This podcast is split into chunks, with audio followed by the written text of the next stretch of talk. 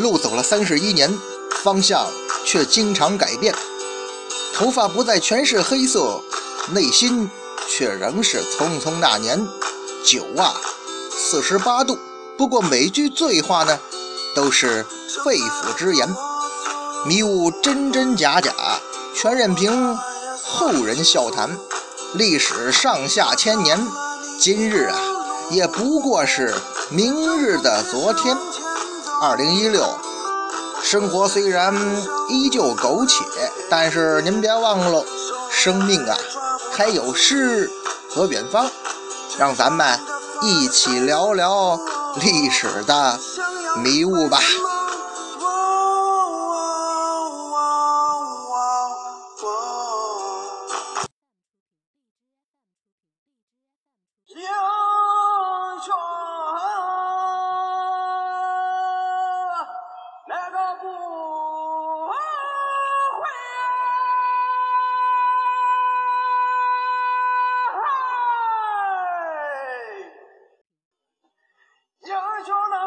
文昌书馆说书人，一壶浊酒论古今，纵论上下千年事儿，笑谈历史风雨云。哎，各位好，欢迎光临文昌书馆，我是主播君南，说水浒道好汉。今儿啊，咱们书接前文。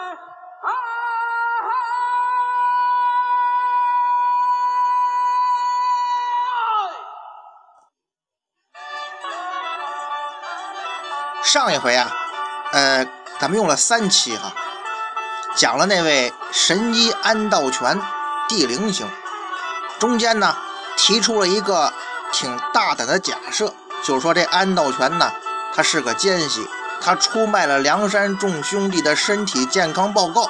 当然了，一家之言，您呢还是那句话，我权且一说，您权且一听。但是哪怕说安道全他不是叛徒。综合他整个这个生平来说呀，安大夫这个人啊，首先他不想做强盗，其次呀，他也不想当什么英雄好汉，所以嘛，说英雄道好汉，真是不关人家安大夫什么事儿。要不是宋江生病，老相识张顺把他逼上梁山，人安大夫在金陵过得也挺好的，断断不会成了一百单八将的一员。说完安道全，今儿咱们该聊谁了？哎，这个今天这主人公登场之前吧，先要插句话。这个金庸先生的名著《射雕英雄传》，甭管是小说还是电视剧吧，估摸着在整个华人圈里头影响力是非常大的呀。这《射雕英雄传》的故事呢，是从这丘处机经过临安城外牛家村开始的。也就是后来主人公啊，郭靖、杨康他们父母住的地方。杨康的父亲杨铁心，按照金庸先生的设定啊，他是这个名将杨再兴的后人。那郭靖的父亲郭啸天呢？金庸先生的设定是梁山好汉郭胜的后人。哎，今儿啊，咱们就得给这郭靖郭大侠讲讲他祖上的事儿。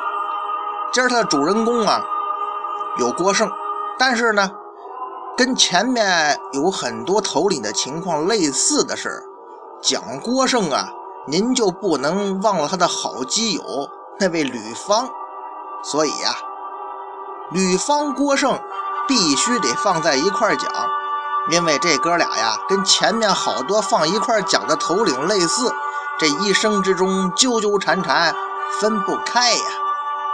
老规矩，既然知道说的是谁了嘛，咱还是要来一首出场诗啊。这个居安立马天风里，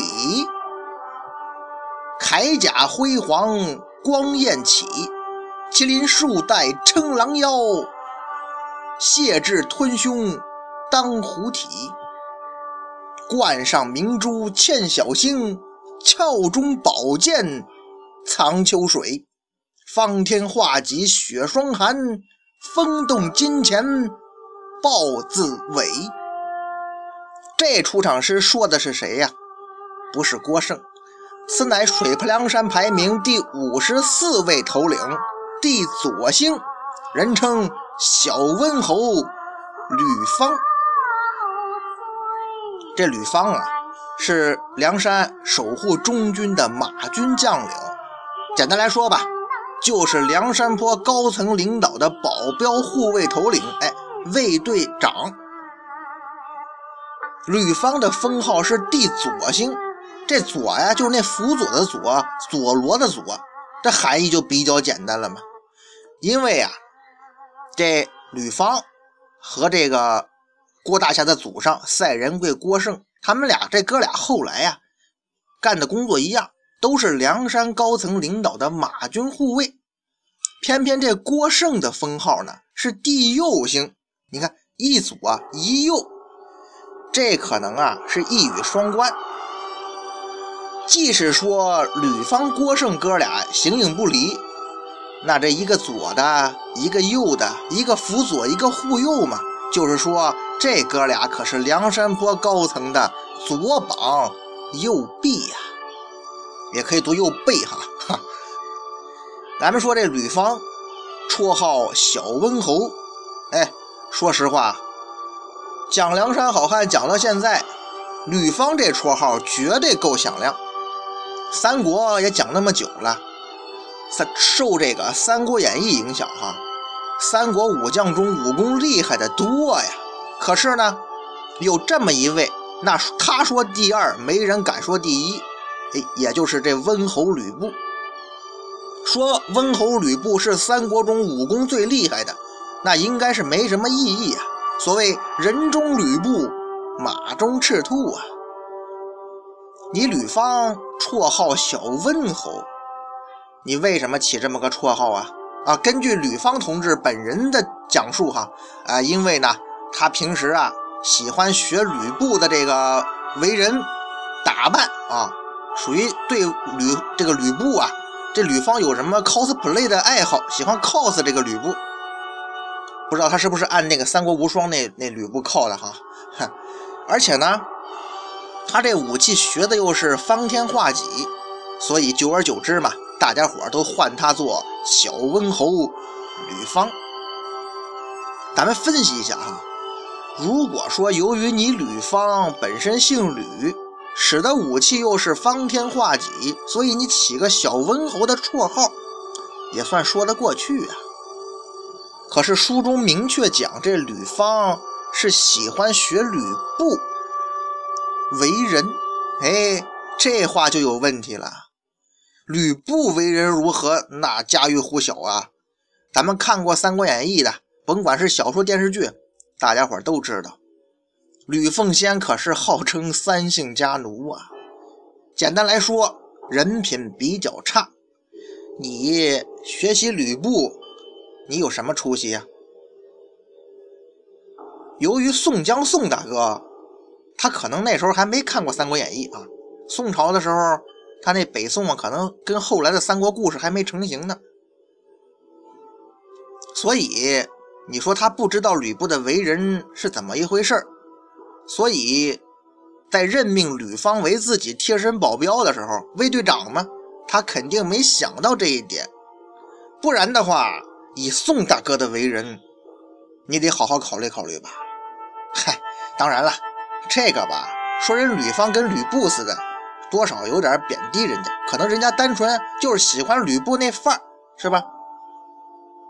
不过呀，宋江任用吕方当卫队长，看重的还是他的武艺。你卫队长保镖嘛，关键是得武艺好啊。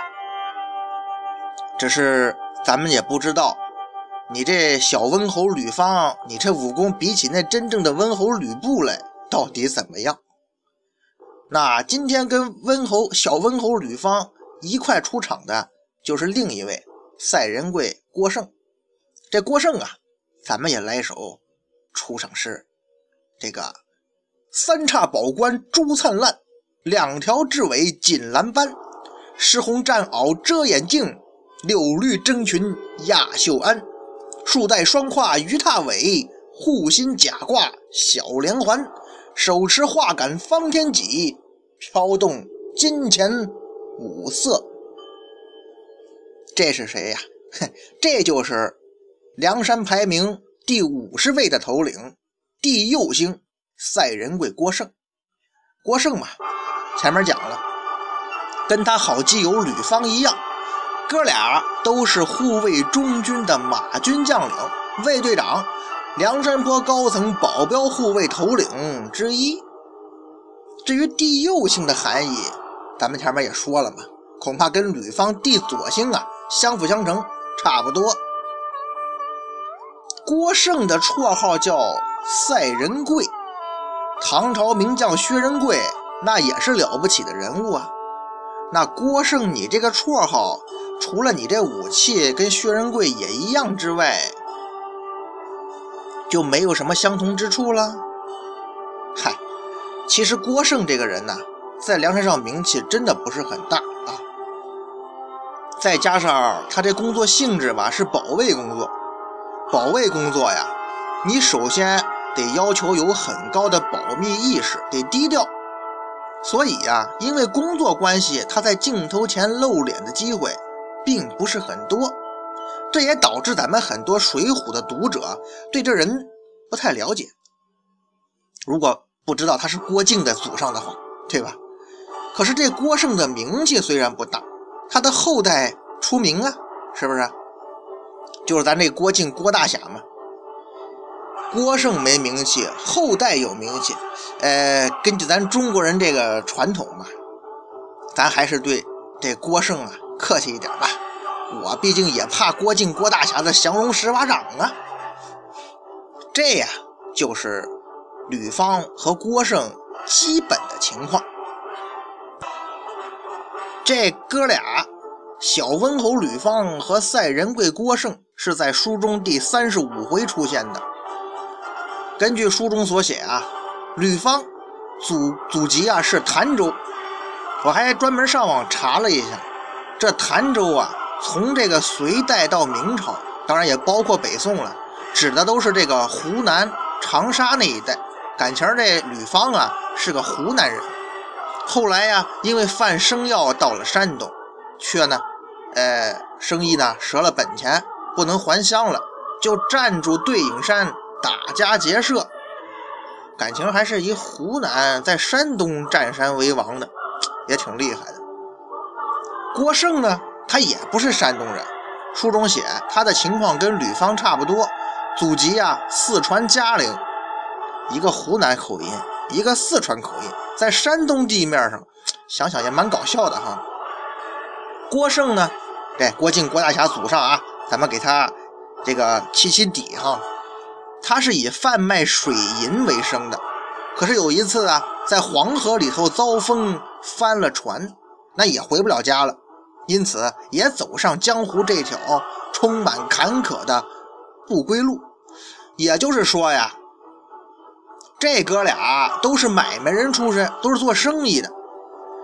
要说这两个买卖人出身的江湖人士，您真够可以的。做生意嘛，赔了您就不敢回老家了，这叫什么理由啊？为什么你不敢回家呢？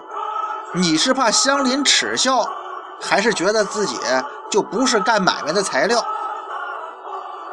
还是说你是做生意的时候借了这个亲戚朋友的钱，回去之后无颜见父老？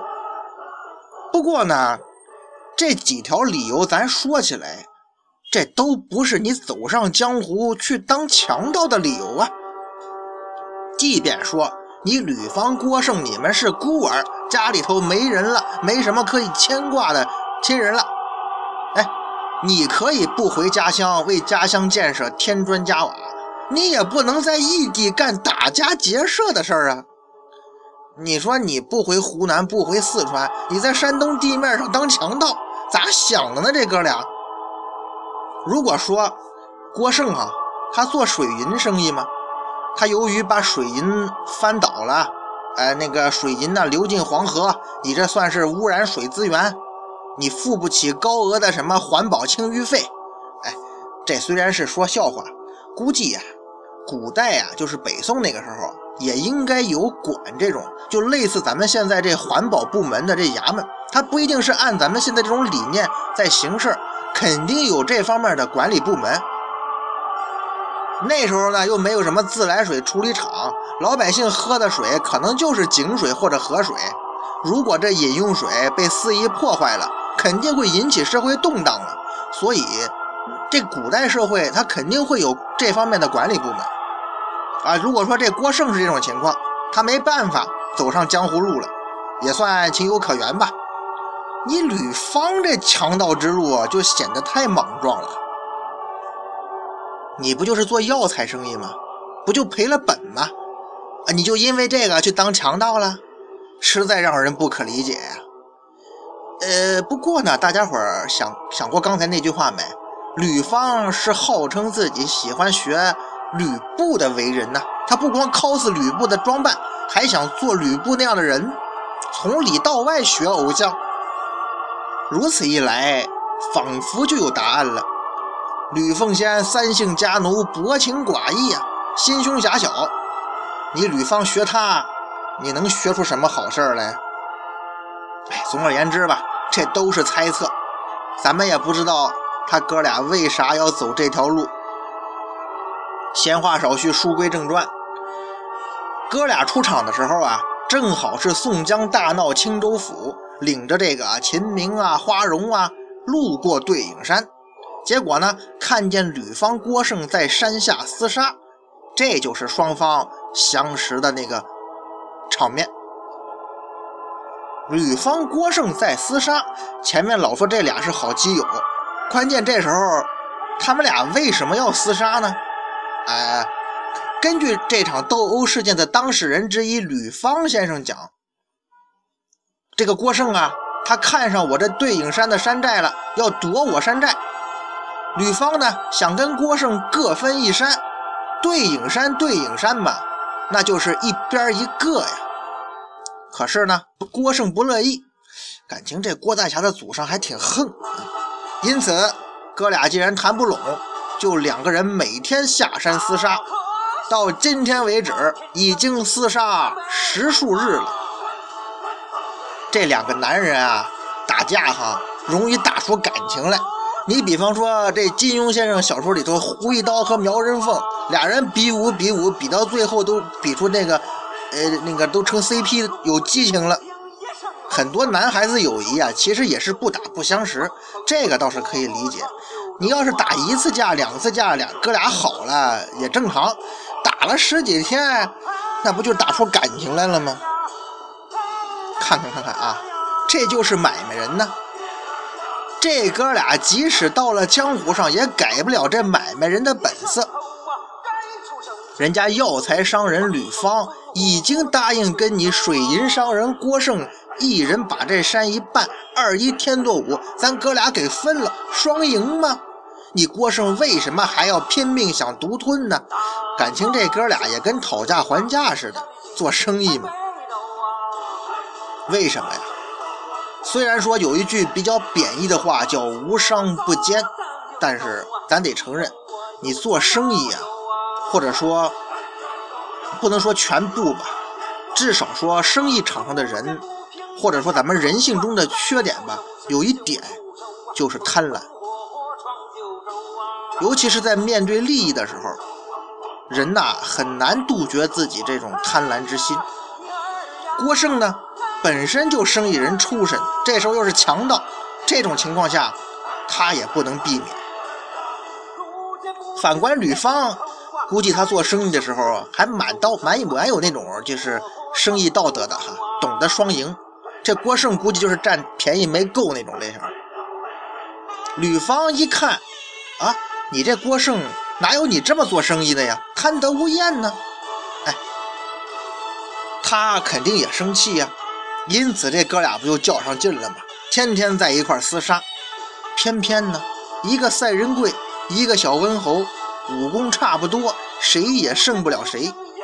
所以吕方啊，很是郁闷。要单从这么看，俩人这矛盾还真都怪郭胜。其实啊，我觉得吧，吕方他这个做生意失败的原因就在这儿。这人啊，心眼儿有点太死板！你说你对付这个贪得无厌的郭胜，你根本不用费这么大劲，还给他打十天，你就大喊一声：“我是黄河水务衙门的公差，今天特地来向你征收污染黄河的治理费用。”你看他郭胜跑不跑？嘿，这小子肯定落荒而逃，是抱头鼠窜。他有前科嘛，所以呢，你吕方不就不战而胜了吗？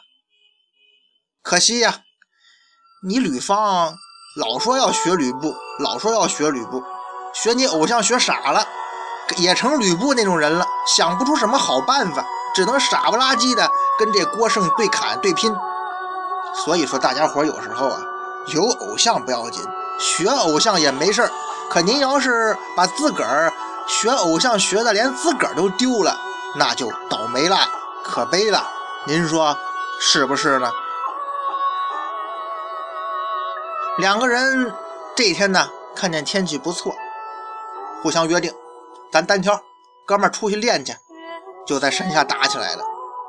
也就是咱们现在网上经常出现那种约架的词儿嘛。哎。